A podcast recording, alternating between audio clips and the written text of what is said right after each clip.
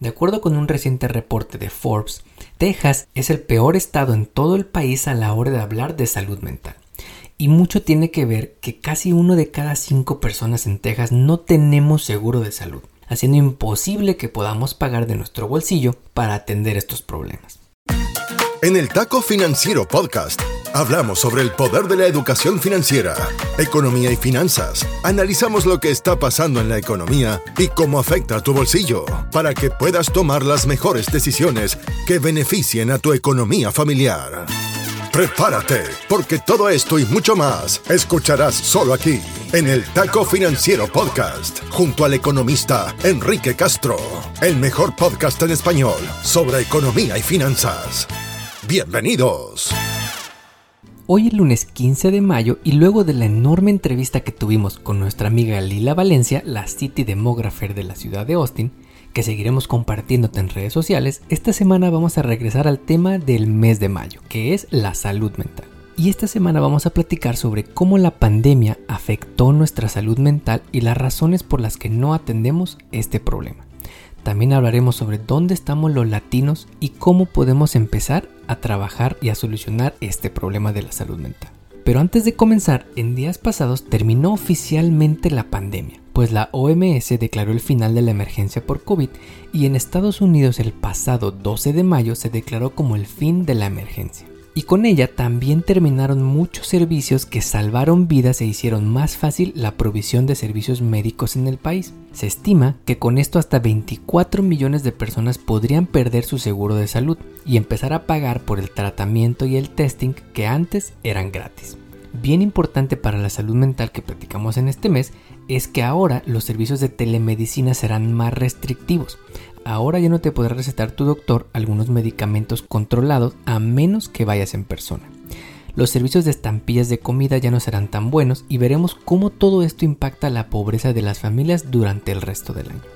También no podemos dejar de hacer mención honorífica a Ron DeSantis, el más claro ejemplo de que pretender ser un tipo duro te lleva a darte un balazo en el pie. Y es que este mini Trump firmó la ley más agresiva en contra de los inmigrantes indocumentados que hemos visto convirtiendo en delito grave transportar a personas indocumentadas e invalidando sus licencias de conducir de otros estados para estas personas.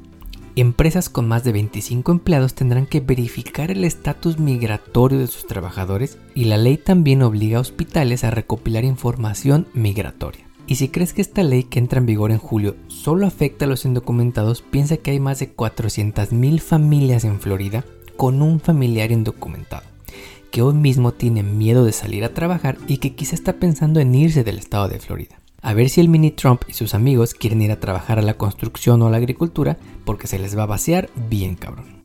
Ahora sí, hablemos sobre la pandemia y nuestra salud mental. El Taco Financiero Podcast está en Internet. En Instagram, Facebook, Twitter y TikTok. Encuéntranos como arroba taco financiero o visita nuestra web tacofinanciero.com. Encuentra más data sobre contenidos, entrevistas y mucho más. Mantente en línea y siempre actualizado. Tacofinanciero.com.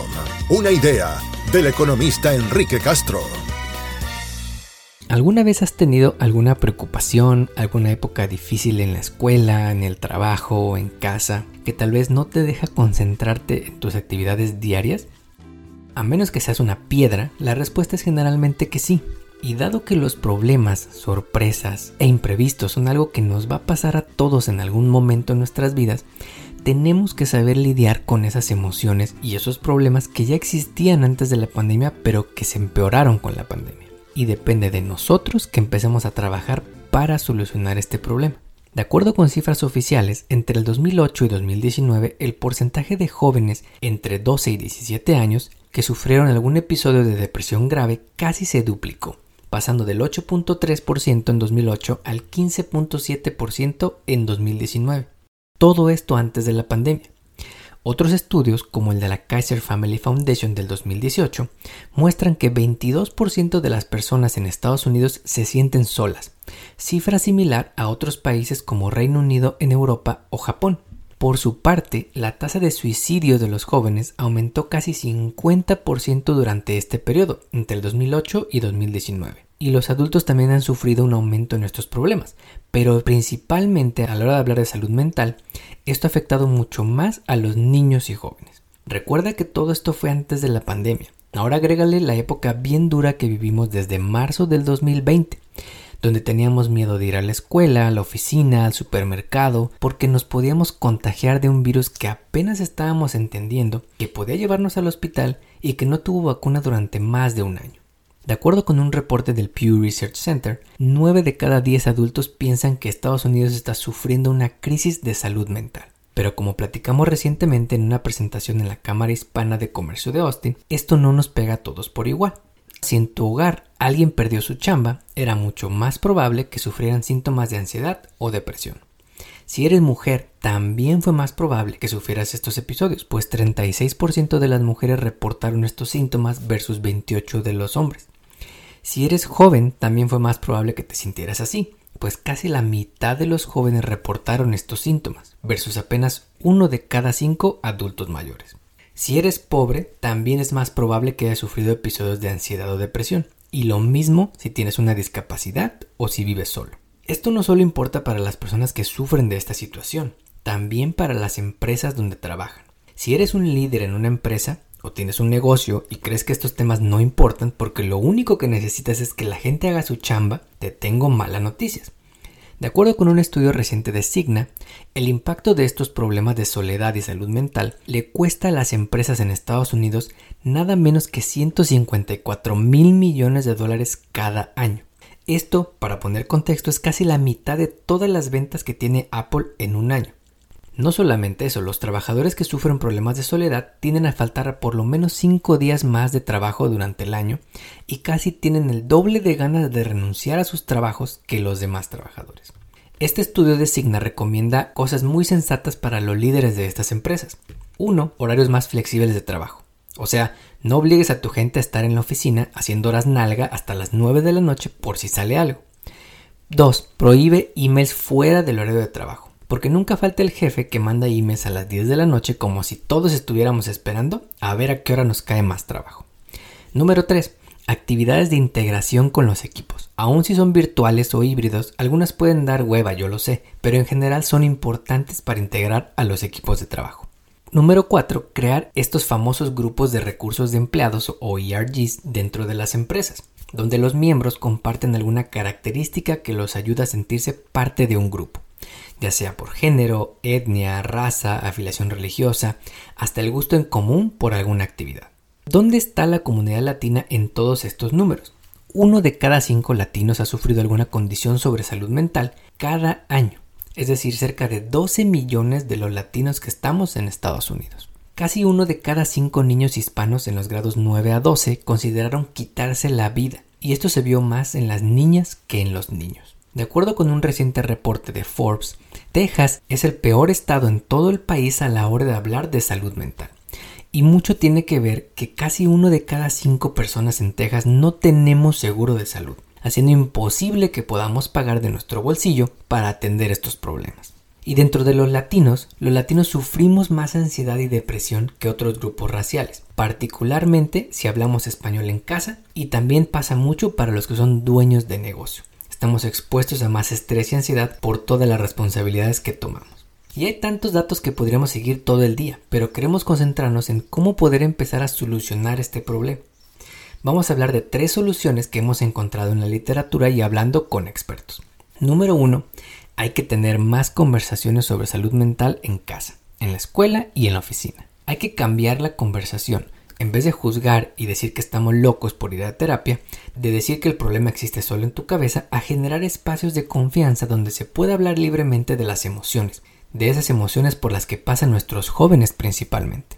Los latinos experimentan más problemas de salud mental que otras razas, pero somos los que nos atendemos menos, y eso es por muchas razones, pero una muy grande es el estigma asociado a hablar de estos temas. Punto número 2. Más acceso a recursos y servicios de salud para todos.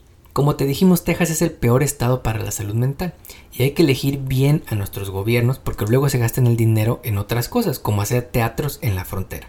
¿O a poco no, Greg? Somos el estado con mayor población sin seguro médico. somos el estado donde 7 de cada 10 jóvenes con depresión no reciben tratamiento, donde más del 40% de los adultos no se atienden porque no lo pueden pagar. Pero también, en los últimos dos años, los mismos que no quieren limitar las armas porque dicen que el pedo es la salud mental, le quitaron más de 200 millones de dólares en recursos al Departamento de Salud y Servicios Humanos, que atiende temas de salud mental. No te tenemos que decir quiénes son, pero son los que luego de cada tiroteo salen a decir nuestras oraciones y pensamientos con las familias afectadas como disco rayado. Hay que exigir a los gobiernos que cumplan sus promesas, y la mejor y la más aburrida herramienta es el voto. Finalmente, se requiere más representación en la industria médica para que los doctores entiendan que los contextos y retos que nos afectan en la comunidad latina son diferentes a los de otras razas. Si apenas 6% de los psicólogos son latinos, es muy probable que no entiendan los problemas, los estigmas, la mentalidad de escasez con la que muchos crecemos y va a ser más difícil que puedan tener empatía y encontrar soluciones que nos sirvan a la comunidad latina. En el taco financiero creemos que hay que cuestionar estas creencias y tabúes que tenemos alrededor de la salud mental, alrededor de ir a terapia, alrededor de sentirse vulnerable y expresar lo que uno siente. Porque ser vulnerable no significa ser débil, se requieren muchos pantalones, por no decir otra cosa, para hablar de estos temas de forma personal porque invertir en nuestra salud mental te va a dar resultados en muchas otras áreas de tu vida y te va a ayudar además a que le ayudes a los que te rodean. Como siempre te agradecemos que compartas este episodio y que nos pongas 5 estrellas en la plataforma de podcast donde nos escuches. Nos ayudas así a llegar a más paisanos. Hasta aquí llegamos por hoy. Nos despedimos hasta la próxima emisión de El Taco Financiero Podcast, junto al economista Enrique Castro. Todo sobre educación financiera para mejorar tu economía personal y lograr todas tus metas financieras. No olvides seguirnos en redes sociales para encontrar más novedades. En Instagram, Facebook, Twitter y TikTok, encuéntranos como arroba taco financiero o visita nuestra web tacofinanciero.com.